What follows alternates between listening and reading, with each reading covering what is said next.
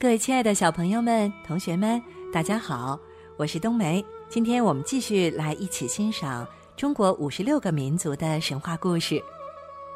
之前冬梅阿姨为你们讲述了藏族的几个神话传说，那么今天呢，让我们一起来到中国的北方美丽的蒙古草原，一起来欣赏几个跟蒙古族有关的神话故事吧。今天为大家讲述的是蒙古族的一个神话传说——江格尔，希望小朋友们、同学们喜欢。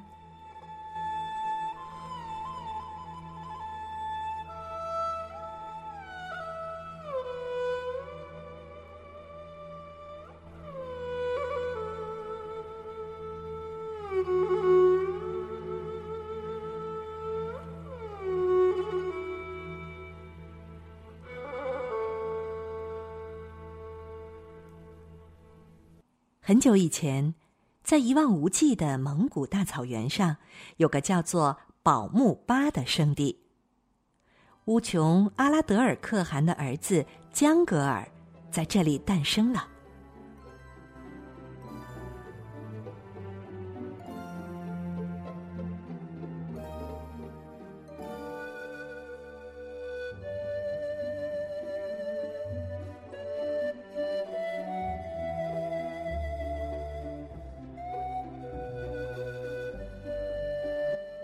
江格尔七岁的时候，就打败了企图侵略他们的九个邻国，把那些不怀好意的敌人赶得远远的。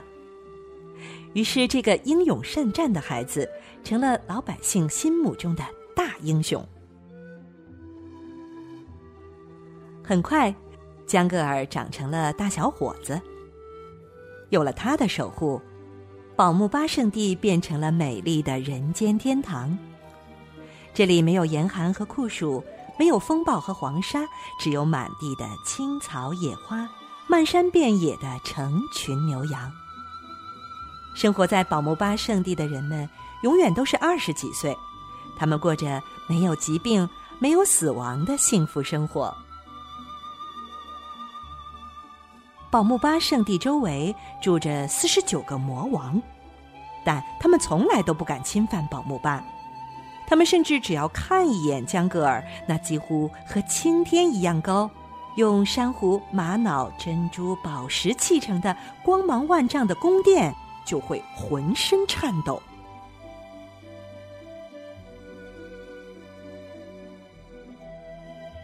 江格尔的夫人阿盖萨布塔拉，永远拥有着十六岁的动人脸庞。他看一眼大海，鱼儿就激动的跃出水面。他走过草原，飞禽走兽就聚集在他的身边。他仰望天空，天上的云朵都羞红了脸。江格尔还有十二名雄狮大将和六千勇士，他们个个英勇无敌，战马快如飞。在江格尔的带领下，他们陆续征服了周围的四十二个国家。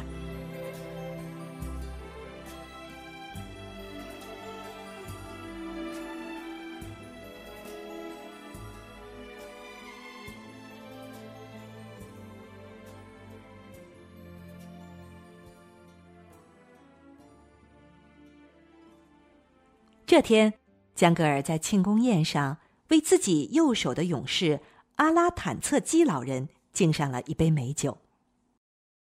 阿拉坦策基是国家的功臣，他聪明过人，不仅能记得过去九十九年的往事，还能预知未来九十九年的事情。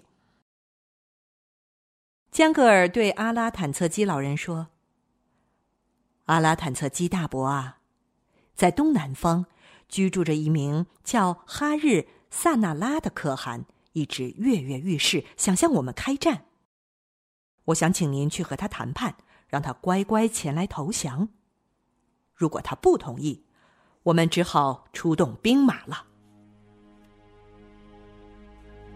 阿拉坦策基老人接受了命令，骑着千里马一路飞奔。没想到哈日萨那拉可汗。根本不见阿拉坦测机迎接他的只有边境丛林中飞出的无数长枪。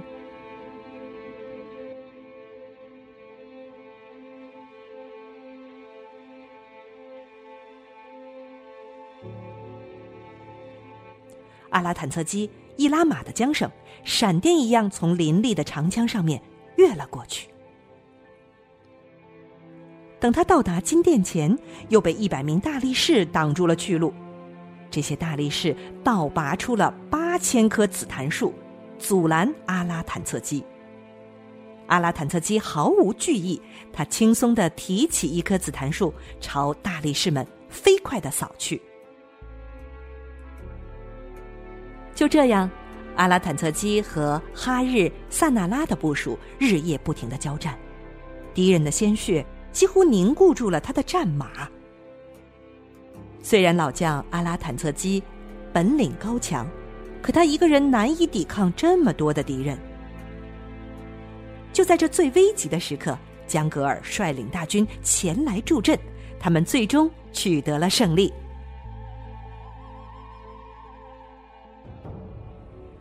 除了阿拉坦策基老人，江格尔左手的头等猛将。要算是红脸英雄红古尔了。他力大如牛，英勇无敌，从来不知道什么叫做害怕和畏惧。他曾经一个人征服了七十个可汗的领土，是江格尔的得力助手。一次，江格尔在战场上不小心被对手铁臂萨波尔抓走了。驻守军营的红古尔得知消息后，立刻跨上宝马菊花青，带上金刚宝剑。挥舞着他的鱼鳞黑鞭，把胯下的宝马抽了八千下，飞快地赶去营救江格尔。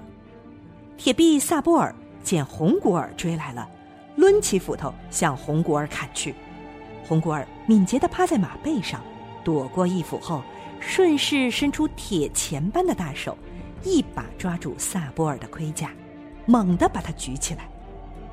萨波尔吓得连连求饶，只好投降了。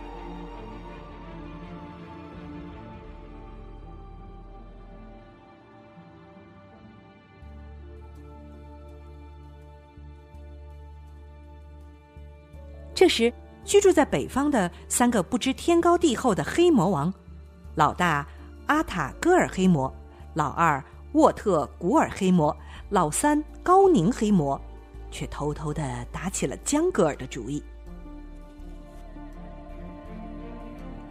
这天晚上，三个黑魔在商量进攻的对策，结果被听觉超人的江格尔听了个清清楚楚。江格尔连忙派人送信给红古尔，让他前去应战。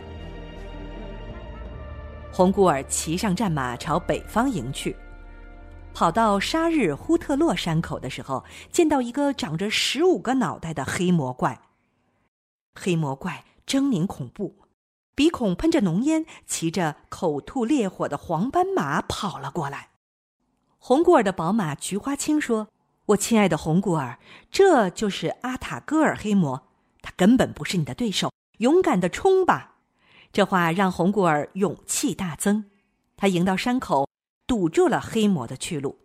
红古尔和第一个黑魔奋勇搏斗，把他的十五个头全都砍了下来。红古尔把阿塔戈尔黑魔的头绑在马尾上，接着去迎战有着二十五颗脑袋的浩特古尔黑魔。浩特古尔黑魔怕打不过红古尔，就来了个突然袭击，趁着红古尔不注意，猛地朝他的右肩砍了一刀。红古尔虽然受了伤，但依然勇猛无比，他反手挥剑，一下子就把黑魔连同他的马一起斩落，然后放了一把火，第二个黑魔就这样被烧焦了。红古尔和有着三十五颗脑袋的高宁黑魔厮打了起来，他们从马上打到马下，打了好几年。黑魔打累了，就用魔爪抓一个人塞进血盆大口里。红古尔什么都不吃，却越战越勇。终于，英勇的红古尔把黑宁高魔的三十五颗头一一砍了下来。他把这些头全都剁碎，用火焚烧，最后把骨灰填进黑魔自己的胸膛，上面再压上卧牛石，这才放下心来。杀死了三个黑魔，大获全胜的红古尔，威风凛凛的跨入了黑魔的领地。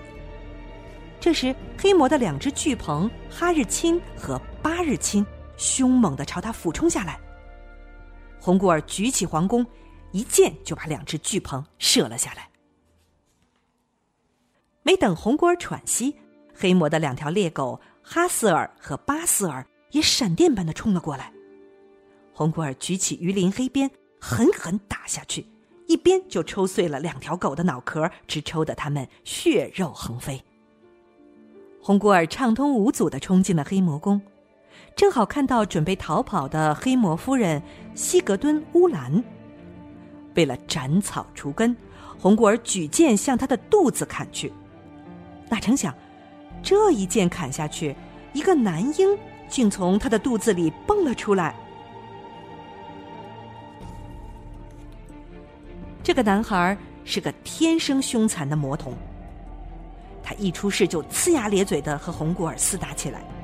红古尔的金刚宝剑明明砍掉了他的脑袋，可脑袋没落地，就又飞回他的脖子上去了。红古尔只能不停的砍。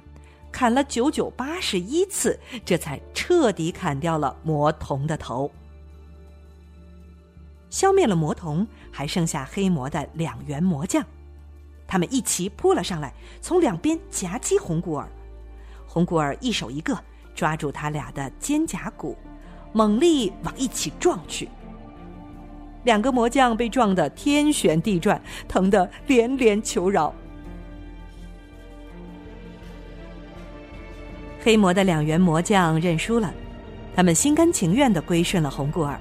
不仅这样，他们还吹起号角，召集部落的全体臣仆，都跟着红古尔一起朝江格尔的领土宝木巴圣地走去。江格尔得知了这个好消息，亲自带领部下来到阿马亥沙日山岭上，迎接凯旋的英雄。英明的圣主江格尔和勇士红古尔。紧紧的拥抱在了一起。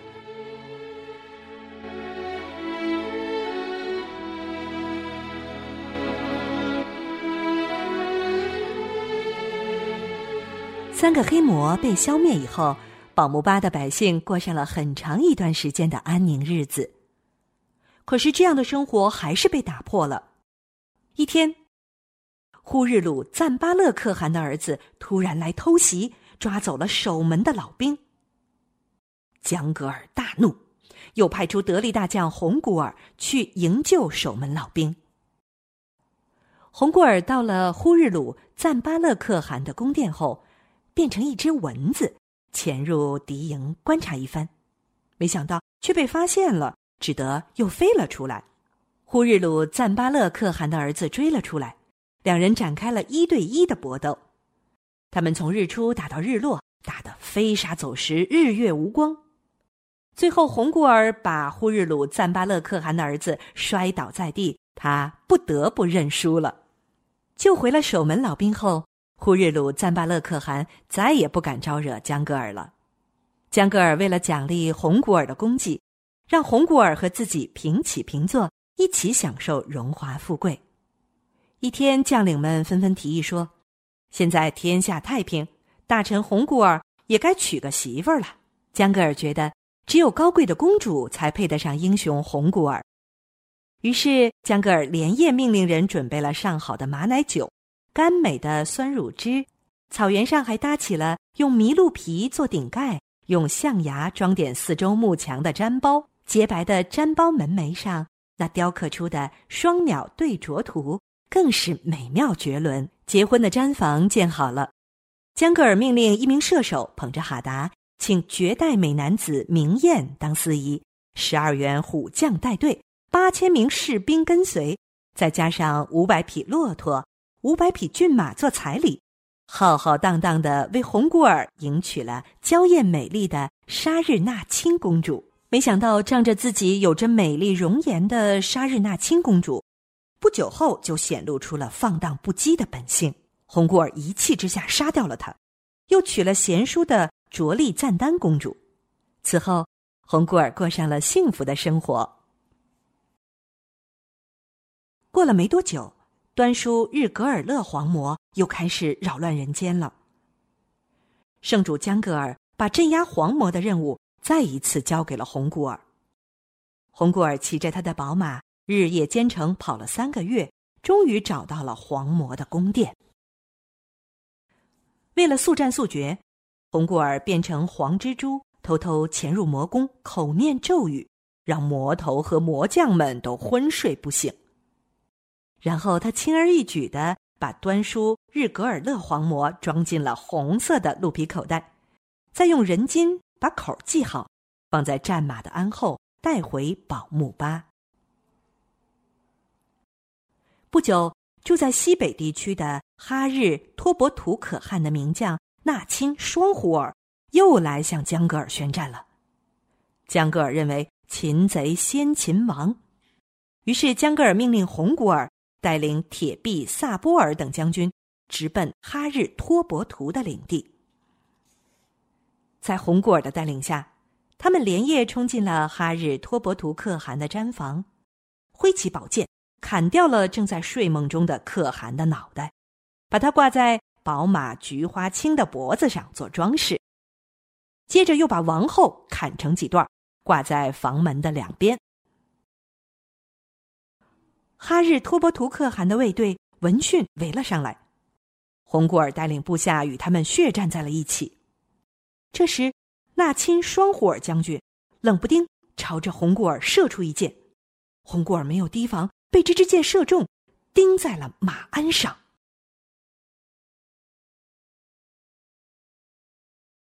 宝马菊花青连忙驮着主人冲出重围，一口气跑回了江格尔的领地。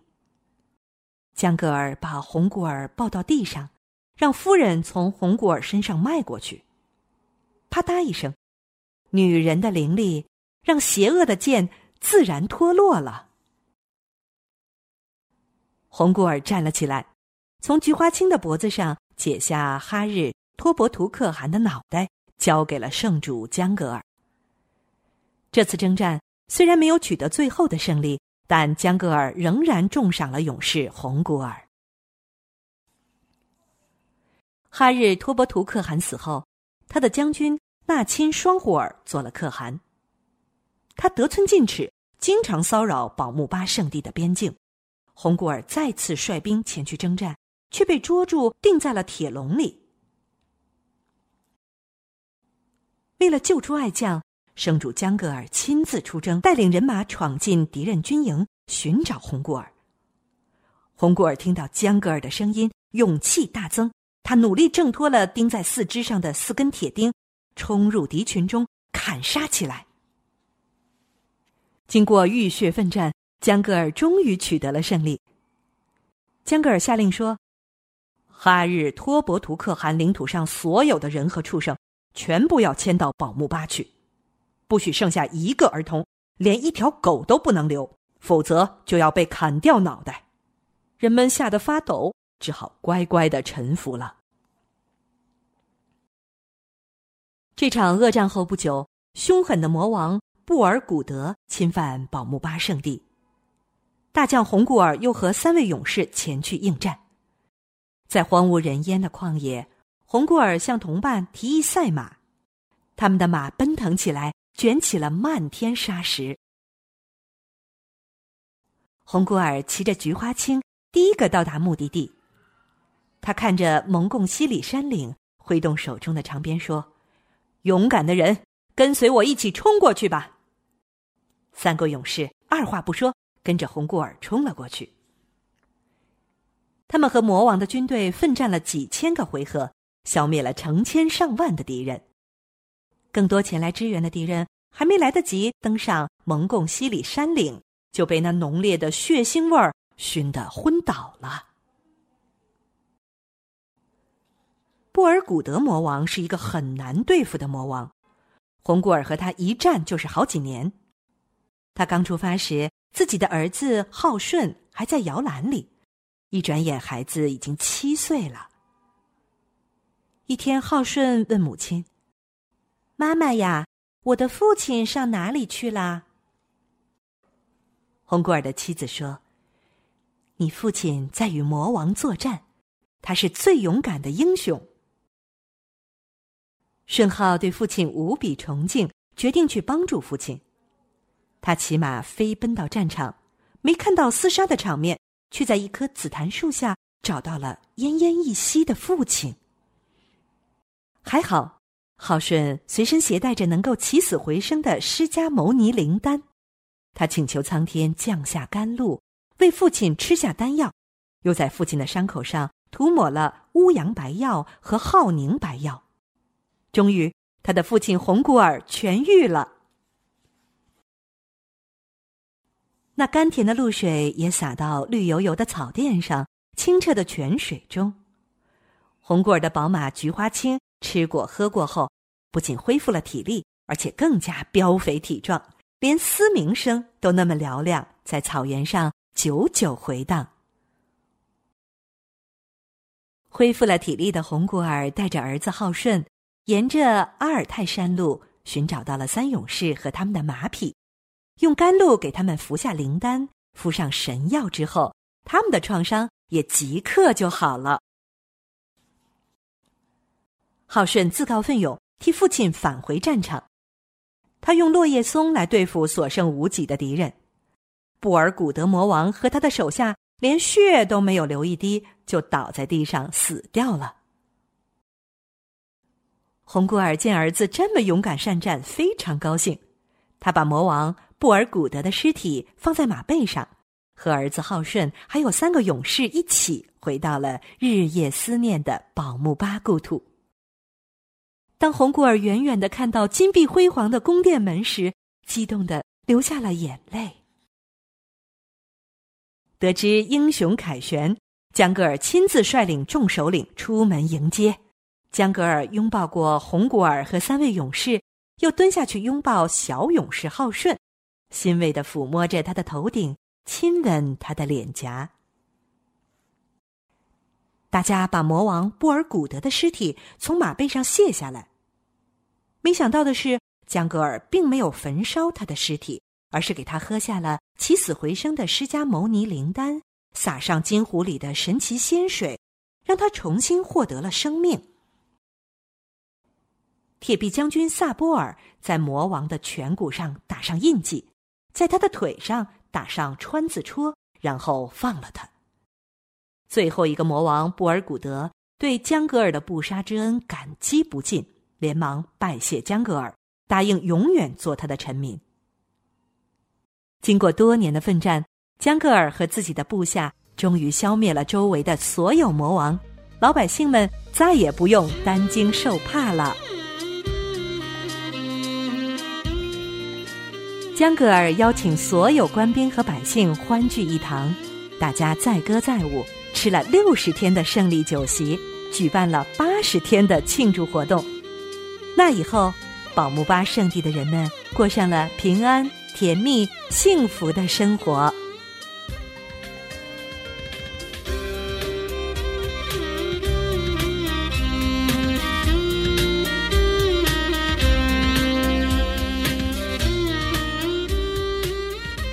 好了，亲爱的小朋友们，今天的蒙古族神话江格尔就为你讲述到这里了。